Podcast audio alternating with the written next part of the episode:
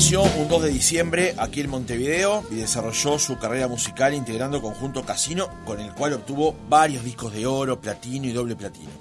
Con ese grupo fue la primera mujer en convertirse en la voz principal de un conjunto tropical en nuestro país. Después vino Antillano, después vino su carrera solista. Actualmente preside, integra la SUDEI, la Sociedad Uruguaya de Artistas e Intérpretes Independientes. En el pasado mes de agosto reventó la transtienda con entradas agotadas, celebrando sus 40 años con la música. Hoy recibimos a Mariel Barbosa, la muñeca que canta.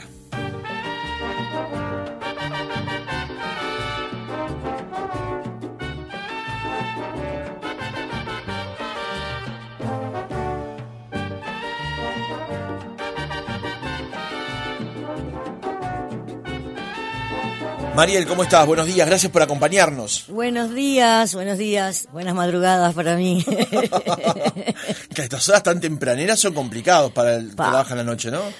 Eh, siempre me costó madrugar, qué cosa. de verdad, para ir a trabajar, eh, me tomaba el 396 al centro, trabajaba en el centro, y vos sabés que eh, ya me levantaba con mal humor, y no quería, viste que a veces te encontrás con las vecinas o el vecino arriba del ómnibus y, trataba de, ponerme en algún asiento bastante en el fondo del para no eh, me pasaba, como a los 10, 15 minutos se me pasaba y después aguantate porque me hablaba todo, ¿no?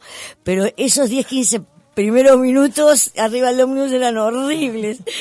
Y este, pero nunca me, la verdad nunca me gustó madrugar demasiado, pero bueno, había que hacerlo, no quedaba otra. Claro.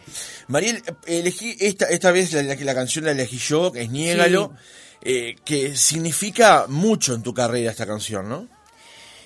Y Niégalo increíblemente fue, mm, junto con Cole Cole, este, eh, los temas que que, me dieron a conocer dentro de la música tropical.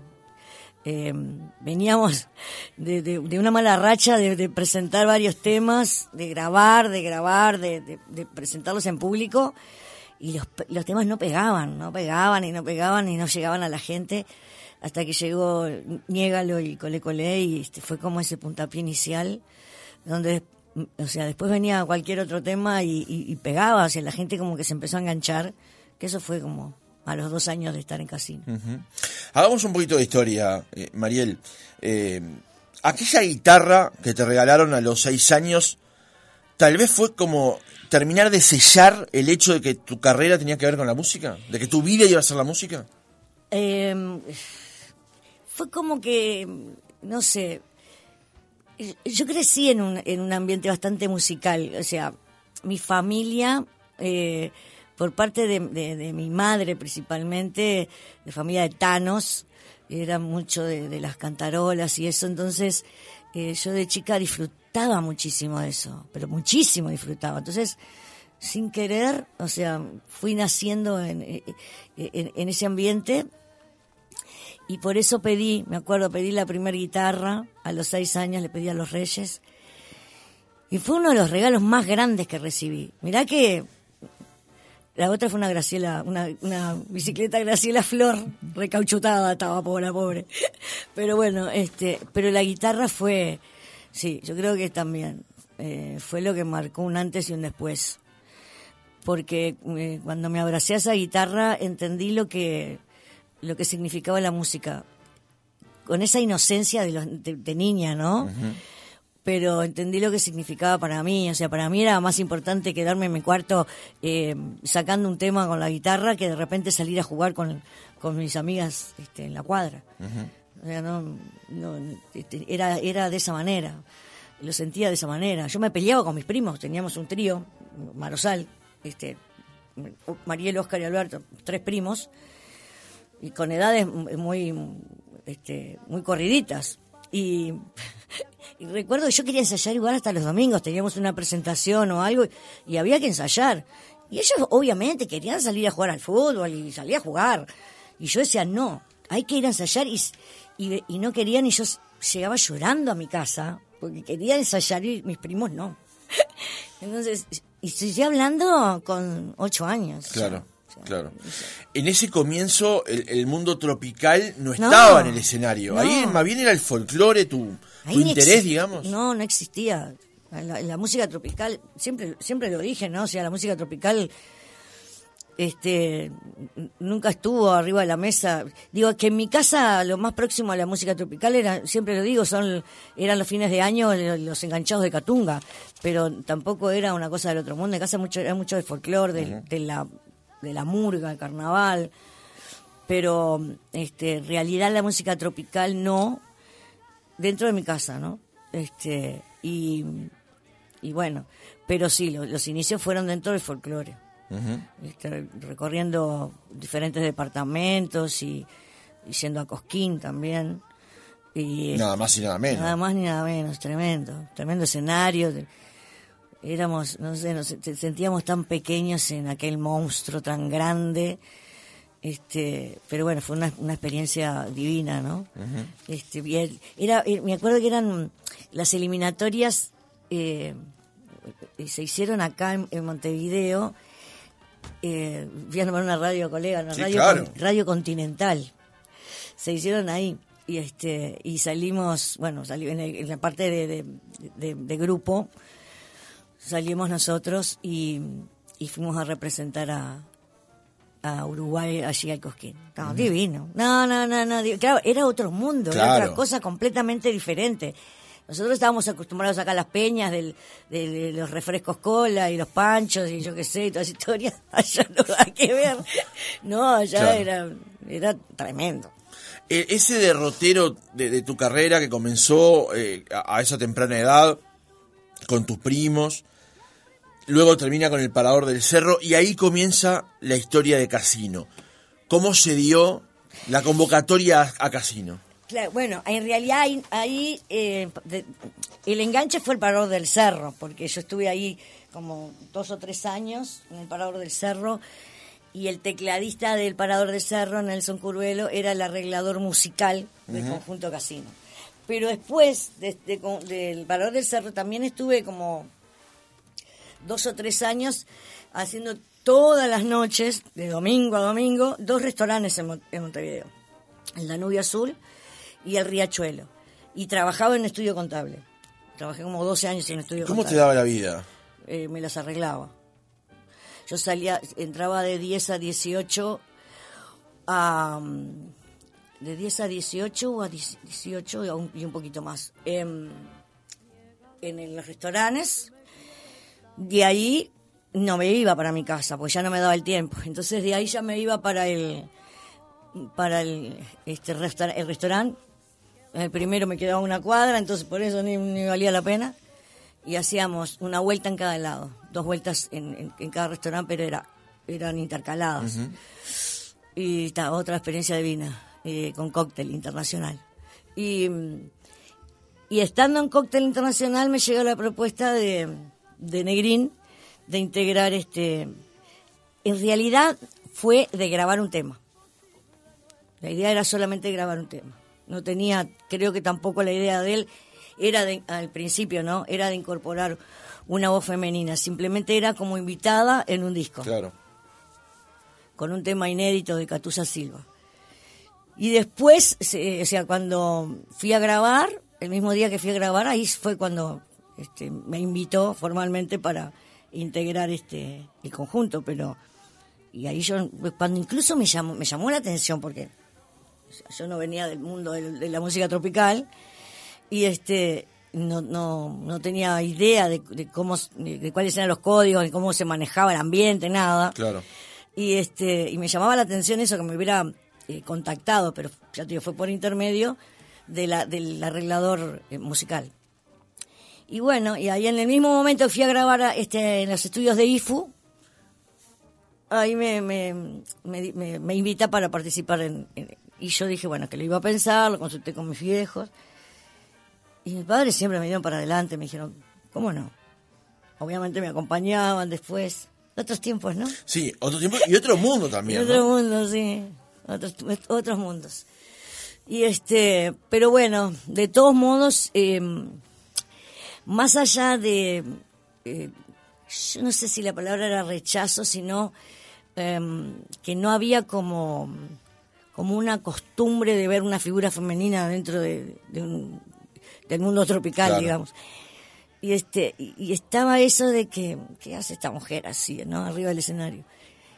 Pero siempre existió el respeto del público la verdad no puedo decir absolutamente nada ni aquellos momentos que fueron como complicados en los inicios pero siempre existió el respeto y resalto siempre algo muy importante y más en estos tiempos no que fue el respeto y el respaldo de mis propios compañeros de conjunto.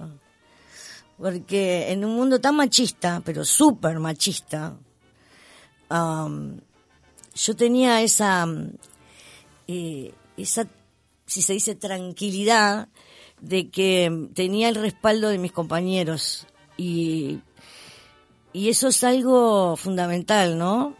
Este, para poder, mira, si se, si será tan así que mm, me vengo a enterar como a los dos o tres años de haber empezado en casino, de que habían eh, algunos empresarios, no todos, pero algunos empresarios, de que no me querían, directamente no querían, la, que si, si traes a esta señora acá, este, no te contrato en conjunto. Claro. Hasta ese extremo.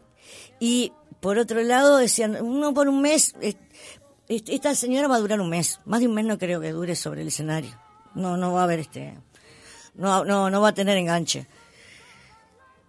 Y me ocultaron todo eso, o sea, creo que fue algo bastante... Te protegieron. Es, por eso digo del respeto y el respaldo que yo tenía, este, que fue muy inteligente, pues quizás, y solo quizás, conociendo un poco mi carácter también, que capaz que mm, la historia de Mariel dentro de la música tropical hubiese sido otra. Claro, claro.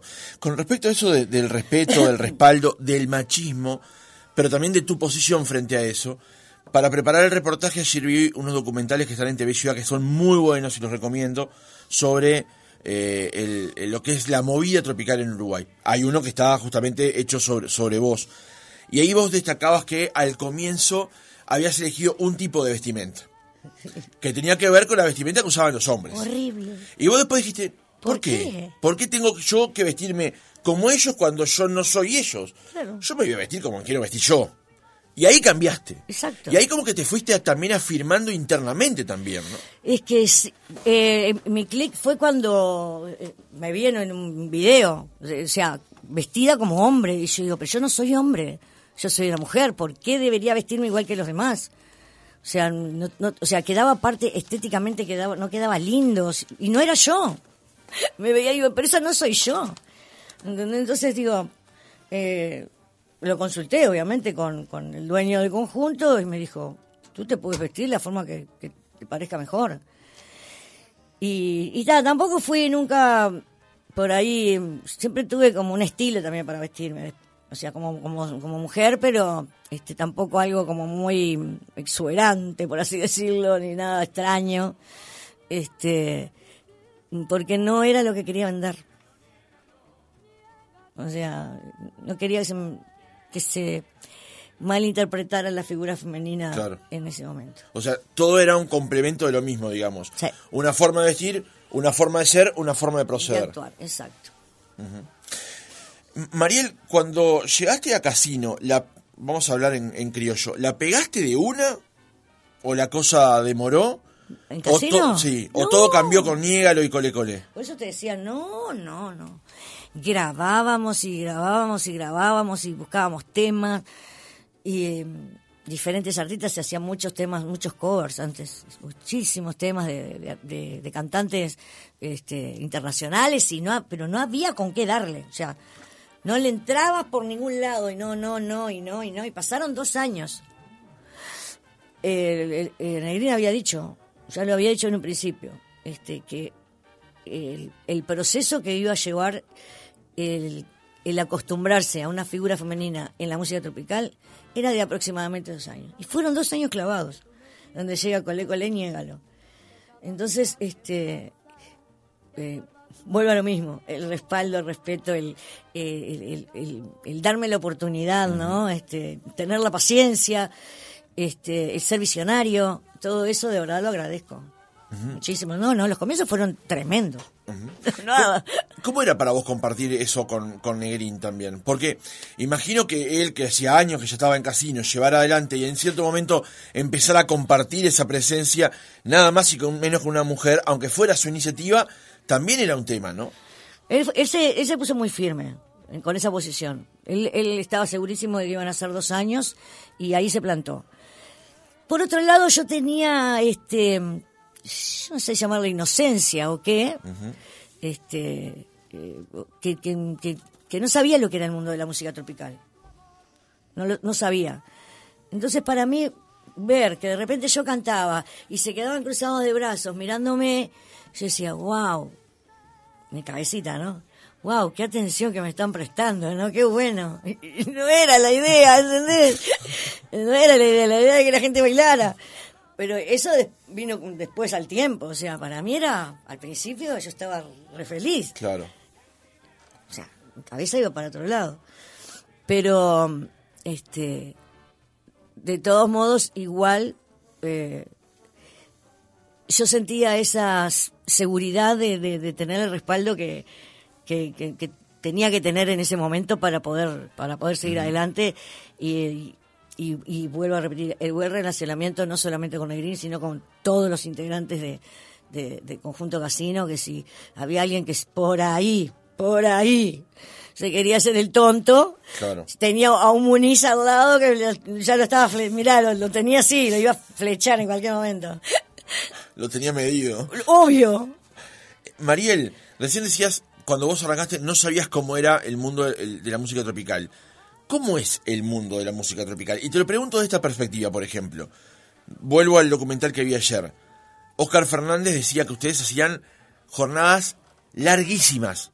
Larguísimas. Arrancaban diez y media, once de la noche y terminaban ocho y media de la mañana. Y en un momento él menciona que vos en, en un lugar le decís, Oscarcito, que la presentación sea larga, porque tenían que cantar 90 minutos de corrido, una hora y media. ¿Cómo sí, hacían? tremendo, tremendo.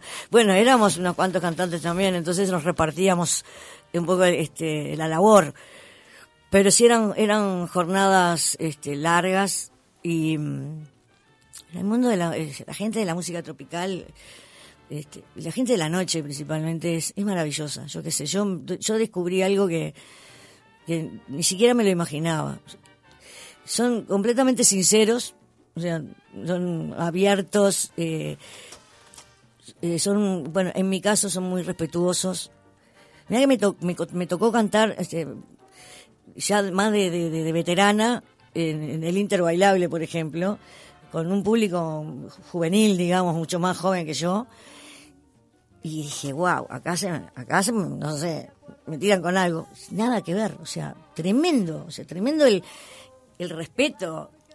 Me trataban de señora, o sea, la felicito, señora, qué divino conocerla, señora, vamos a sacar una foto. O sea, eh, por ahí este hay, mm, no sé, hay algo como que la gente nos ha mirado siempre a la música tropical como así como viste de, de nariz repingada y, y no, es, no, no, no es nada que ver, nada que ver. O sea, hay los problemas que puede haber en cualquier otro ambiente de, de música, este, pero digo, es- no es que sean solamente de la solamente de la música tropical. Claro. Y este y después sí, el tema de las eh, empezaba principalmente carnaval, arrancábamos toda la semana y eran jornadas de muchas horas. Y, y yo le decía, es verdad eso que le decía a Oscar, por favor, Oscar, habla un poquito más así descansamos un poco el garguero porque no damos más. Y bueno, está, este creo que los años te van te van dando eso de, que la vas llevando. Yo digo que, viste que el tumbador cuando toca las tumbadoras se le hacen como callos en las manos.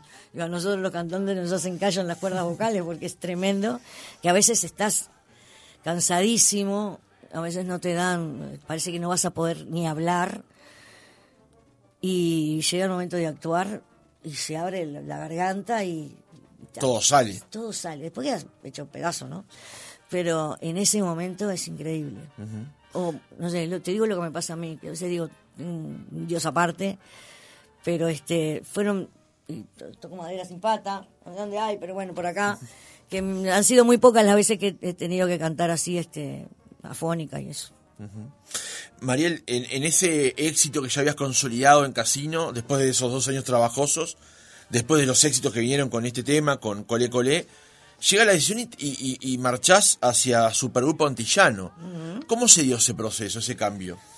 Bueno, eh, yo había, o sea, veía que ya estaba en una etapa que cumplida dentro del casino después de esos ocho años maravillosos. Y mm, se lo planteé a Negrín y eh, fue después de, un carnaval. Empecé en carnaval y terminé en un carnaval, en casino. Y mm, este hice carnaval porque aparte, como te dije recién, se trabajaba muchísimo y no quise dejar antes porque entendía también que que era un, doble esfuerzo para los demás compañeros. y, bueno, este terminó carnaval y se lo planteé y dije, bueno, está, es una etapa maravillosa, pero ya cumplida. Y en realidad pensaba como descansar un, poco y, este y ver a ver si podía hacer otras cosas, pero me llega la propuesta de, de Super Guantillano por intermedio de Mira, en ese entonces estaba Raúl Cabrera, eran los dueños, Raúl Cabrera o los directores, eh, Rubén Padrón, y, y, Clever, que, que galán, los tres. Y este y me, me citaron, este, estuvimos conversando. A mí en lo particular siempre me gustó muchísimo, muchísimo la forma de grabar de Supergrupo Antillano. Y bueno, cuando entré y este antes usaba mucho hacer las presentaciones en un teatro, la inauguración, digamos, de la figura o lo que fuera, se hacían los teatros y lo hicimos en el Teatro Estela con el, eh, con el tema Suspiros, recuerdo. Y, em, y entré en una orquesta que se sonaba todo, sonaba todo, los arreglos de, César Angelelli em, y, y, la forma de grabar. Llegamos a meter aproximadamente 400 horas en un disco. Dormíamos ahí adentro. Sí, dormíamos. Yo, yo, vi gente tirada durmiendo este para sacar un producto excelente. Y, y de verdad no me arrepiento porque fueron eh, ahí fueron nueve años. En realidad estuve más tiempo en Antillano, en Antillano que, en Casino. Sí increíble ocho en Casino nueve en Antillano. Exacto. Y este y, y fueron momentos divinos. Aparte de Antillano hacía este la vuelta ciclista. Entonces allá salíamos toda la semana de gira por todo el Uruguay. Hacíamos las presentaciones este, donde llegaba la vuelta en la plaza eh, y después a la noche hacíamos el baile. Y al otro día, prácticamente sin dormir, nos íbamos para el otro departamento. eso, eso era matador, pero era divino, era divino, divino, divino. Llegábamos con las últimas este, el domingo a, casa, pero de verdad recontra satisfechos por la labor. Mayer, ¿cómo ves a las nuevas... Sí, claro. Gracias. ¿Cómo ves a las, a las nuevas exponentes del género, em, mujeres en particular? Majo, Luana, Vanessa Brito, ¿cómo las ves? Eh, son tremendas, son tremendas, tremendas.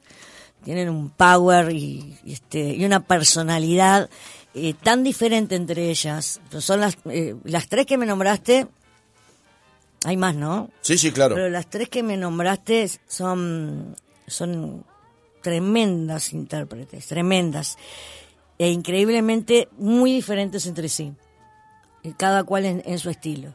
Luana, la más, la más jovencita, este, eh, derrocha energía, eh, la reparte por donde quieras. Estuvo como, eh, como invitada, un honor para mí fue tenerla como invitada este, en la trastienda.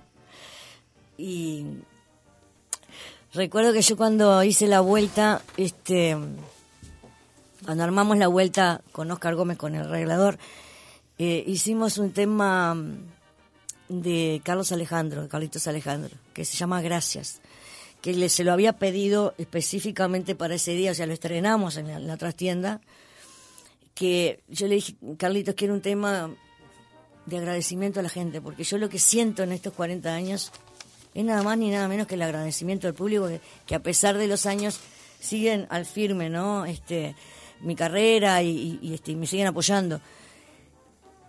El primer día que lo, que lo ensayamos en casa con Carlitos, que le trajo la guitarra y empezamos a ensayar, me puse a llorar, o sea, eh, fue complicadísimo. Y dije, no lo voy a poder hacer en, en la trastienda, Carlos, porque, o sea, es tanta la emoción que se me cierra la garganta y no lo voy a poder hacer. Entonces, eh, bueno, me decían, ensayalo, ensayalo, escuchalo. Tengo una amiga en Estados Unidos y me dice, escuchalo, como haces en carnaval, escuchate los temas, escuchalo, escuchalo, escuchalo. Y cuando lo vayas a ensayar, a ensayar tantas veces, probablemente eh, e, esa emoción vaya a ir bajando un poquito esa... No. y así fue. Igual dije, esto se va a complicar, igual con la con, la, con el ambiente, con el público, con los aplausos, qué sé yo, se me va a complicar la, garganta. Cuando armé la vuelta le dije a Oscar Gómez, poneme a Luana atrás, poneme porque me levanta, o sea, es, tan increíble la energía que tiene esa mujer, pero tan increíble, tan divina, que así fue, te lo juro. O sea, me, me sacó así, me cambió, me cambió, un, un, giro de 180 grados hice, pero en un, en un segundo. Ella pisó el escenario y cambió. Fue es, es, e, e, es, espectacular. Bueno, ¿qué voy a decir de Majo? Que con Majo hemos compartido escenarios muchísimos. Cada vez que ella hace una presentación que tiene la amabilidad de, invitarme y este y hemos compartido momentos divinos con, su familia, con ella. Es más, con Majo salimos en carnaval juntas en Sarabanda. Ajá. Hace millones de años. Ella se jacta de hacer canciones tuyas, además. Lo dice. Es divina, es, divina, es divina. Y bueno, con Vanessa también en Sarabanda, en sus comienzos, este, este salimos juntas en, en, la, en, la, comparsa. Después ella eh, eh, siguió su carrera de, de, en Antillano. Este, sí, entró también en Antillano. Y después siguió como solista y también tremenda cantante, tremenda intérprete, con tremendo power y yo me siento recontra orgullosa porque, digo, el legado sigue. ¿Crees que, que justamente ese trabajo que vos hiciste en Casino, en Antillano, como solista luego, fue como un poco abrir esa brecha para que viniera gente atrás luego? Eh, Otras mujeres. Sin, quererlo, de esa manera. Sí, sin pretenderlo, así como vos decís, de esa manera. Eh, yo creo que sí. O sea, como que le dio el, eh, el ánimo, ¿viste? Y ese empujón para que, para que más mujeres este, incursionen dentro de la música tropical. Eso, es, la verdad, es, para mí es un tremendo orgullo, porque me lo han dicho, me lo han dicho varias veces. Mirá que eh, me inspiro en, tu historia, me inspiro en tus canciones y le doy para adelante. Y está buenísimo, o sea, me, llena de, emoción y de alegría. Y ojalá salieran, pero muchísimas más, muchísimas. De hecho, hay este, en el interior del país y, cantantes, pero tremendas, tremendas. Y bueno, y acá también, y, y, gente de repente que no ha tenido tantas oportunidades dentro del ambiente, a veces se me bajonean un poco. Este, y tenés que estar las veces, las veces en las redes, ¿viste? Tenés que estar como diciéndole, no importa si el camino tiene muchas piedras, hay que seguir para adelante, hay que darle, porque es lo que te gusta hacer otra vez hablaba con, una, otra colega, una cantante también. También hay un poco este, bajoneada. Y le decían, no, vos tenés que seguir, o sea, esto no es fácil. Nadie nos dijo que iba a ser fácil. Pero mientras eh, eh, tengas esas maripositas en la panza, las ganas de, seguir cantando y, el cariño del público, ¿qué más querés? Ya está, la lo tenés todo. Ya está, tenés que seguir para adelante.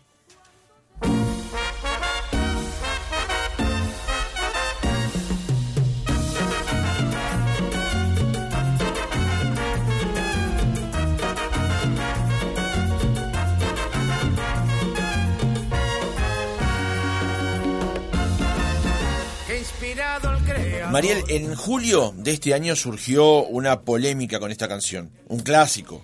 Vos incluso la llamás el himno de la música tropical. Integrantes de la banda municipal de San José tenían reparos sobre la letra, ya que consideraban que reforzaba los estereotipos de género. ¿Cómo viste vos esta polémica? Considerando como considerás a esta canción un himno de la música eh, tropical, habiendo sido parte de coro de esta música, de, cantar esta canción, y también siendo mujer, teniendo en cuenta esa valoración que se hace de parte de los integrantes de la banda y también de la propia letra. ¿Cómo viviste esta polémica? Eh, de verdad que cuando me desperté con esta noticia, me, llamó muchísimo la atención. Eh, lo primero que hice fue llamar a Muniz. y dije, ¿qué está pasando? O sea, no, no sé. Y después me llamaron de San José y empezamos a entender este, un poquito más por dónde venía. Y, mm, una de las integrantes, que no es de, la banda, que no es de San José, sino es que de, Montevideo, eh, empezó a, a, levantar firmas porque, bueno, entendía eso que tú decís. Y mm, no toda la banda estaba de acuerdo, pero el director, que incluso creo que tampoco estaba de acuerdo, pero este, entendió de que sí estaba bueno eh, tomar en cuenta eh, las firmas y presentarlo. Y ahí empieza todo ese trámite de, de poner a analizarnos la canción. Yo decía, esto es como una locura, lo cantamos por tantos años, en realidad Muniz, ¿no? Pero diga, nosotros lo escuchábamos todo el tiempo. Y, decíamos, ¿cuál es la parte que, que no, que, ofende a la mujer? Este, entonces, de verdad, no sé, un huesito para roer, este, eh, no sé, de la costilla de Adán, dice, ¿no? Hizo Dios a la mujer, que también es un pasaje de la Biblia, no sé, es como que empezamos a analizar el tema, y ojo, ojo, eh, yo no digo que estuviera mal eh, esto que, hizo este, la integrante de la, de, la banda municipal. Simplemente que no le encontrábamos el, sentido a, todo ese lío que se armó, este, hasta llegar al punto de, intentar sacar el tema del, del repertorio. Que siempre dije lo mismo, o sea, es una censura, no deja de ser una censura. Entonces, es un hilo muy fino, tenemos que tener mucho cuidado porque eh, está bien el, respeto, ¿no? Eh, de todo punto de vista, pero es un hilo tan fino, pero tan fino, que, que puede dar inicio a cosas oscuras, etapas oscuras que vivimos en nuestro país, donde la censura estaba instaurada en la cultura principalmente, y que de verdad no, queríamos volver a pasar por eso. Este, y creo que hubo un, una buena, un buen, este, un buen frenazo a tiempo, eh, que creo que fue por parte del, de, la parte de cultura de, la intendencia de, este, de, de San José, hubieron unos este, eh, pedidos también a la parte de, jurídica del, departamento, creo, una cosa así, donde eh, dijeron de que no, que, ellos entendían de que no se tenía por qué sacar el, el, tema del repertorio y que en todo caso quedaría criterio del director de la banda. Creo que en principio tenía que haber sido eso. Por algo es el director de la banda que tienen este, toda la potestad, supongo yo, para decir lo que va o lo que no va en el repertorio de la banda de la cual él dirige. Pero bueno, igual digo, bienvenidos sean ese tipo de cosas para que todos podamos reflexionar sobre algunos temas.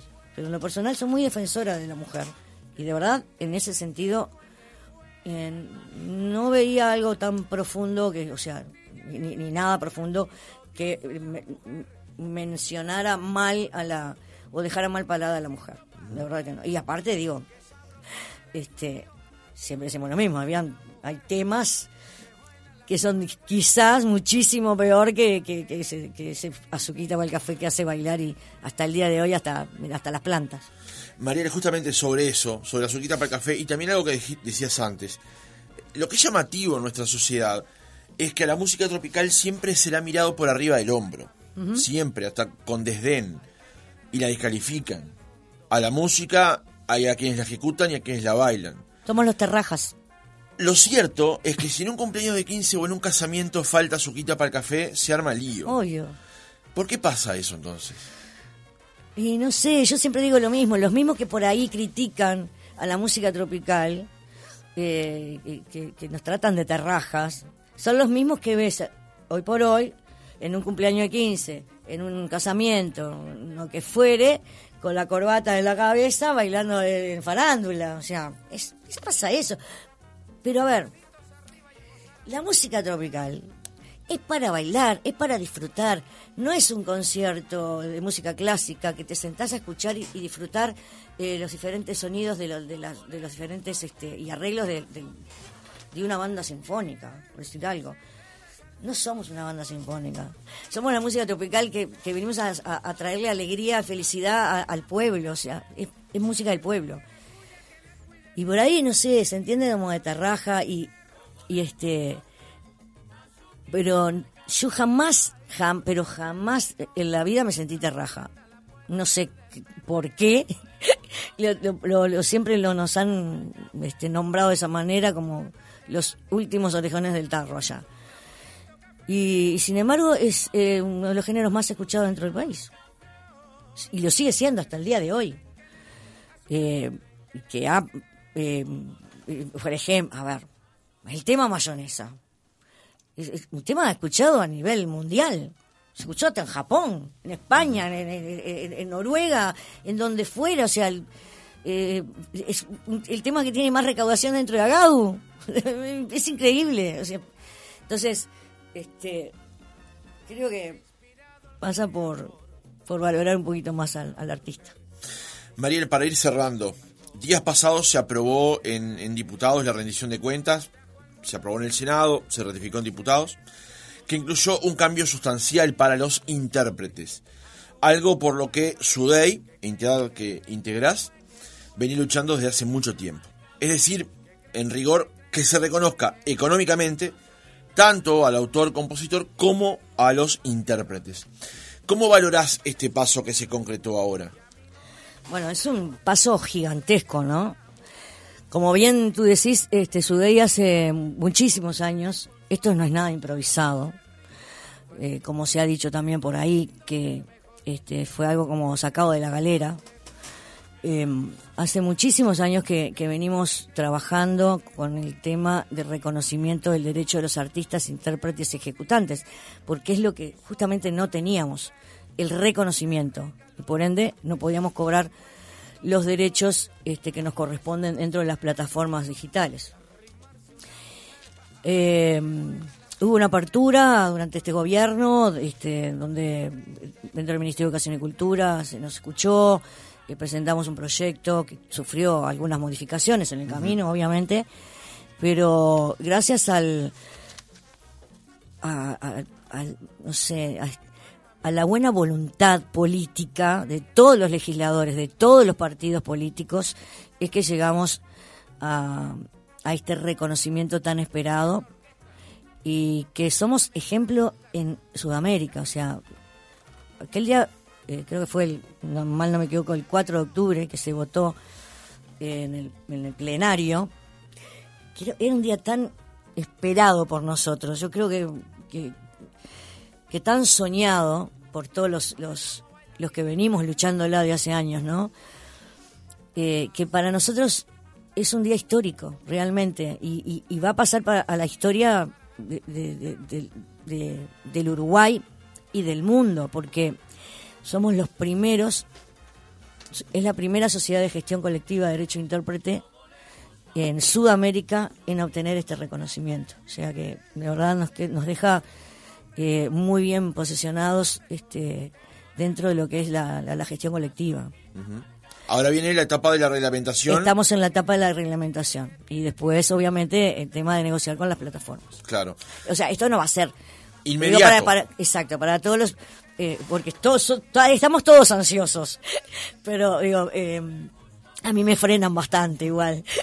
Pero este, el tema es, bueno, eh, vamos a parar un poco y decir, bueno, esto va a llevar un tiempo, no es que mañana voy a golpear la puerta de eso y decir, bueno, ¿cuánto cobro de, de, internet? No, no, esto lleva un proceso, de verdad lleva un proceso, pero sí nos, nos tenemos que sentir muy, pero muy, muy orgullosos este, de, tener este reconocimiento y de hecho el, ahora esta, esta semana próxima Eh, viajamos porque tenemos las reuniones de la Federación FILAIE, que es la Federación Ibero-Latinoamericana de Artistas, Intérpretes y Ejecutantes, donde vamos a exponer y, este sobre este tema también para para que sea ejemplo no para los demás eh, países para las demás sociedades de gestión eh, hermanas y porque están, estamos o sea estábamos todas en esa misma lucha pero bueno el, lo que nos pasó a nosotros quizás les sirva a ellos como, como ejemplo y,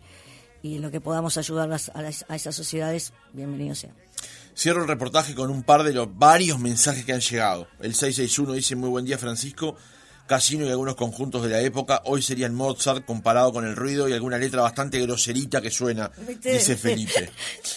Y el 041 dice, un beso grande para Mariel, la primera vez que la vi fue en Casa de Galicia, un domingo, me impactó, tengo 62, dice Hugo de Derrocha. ¿Beso? ¿Hugo de Rocha? Sí.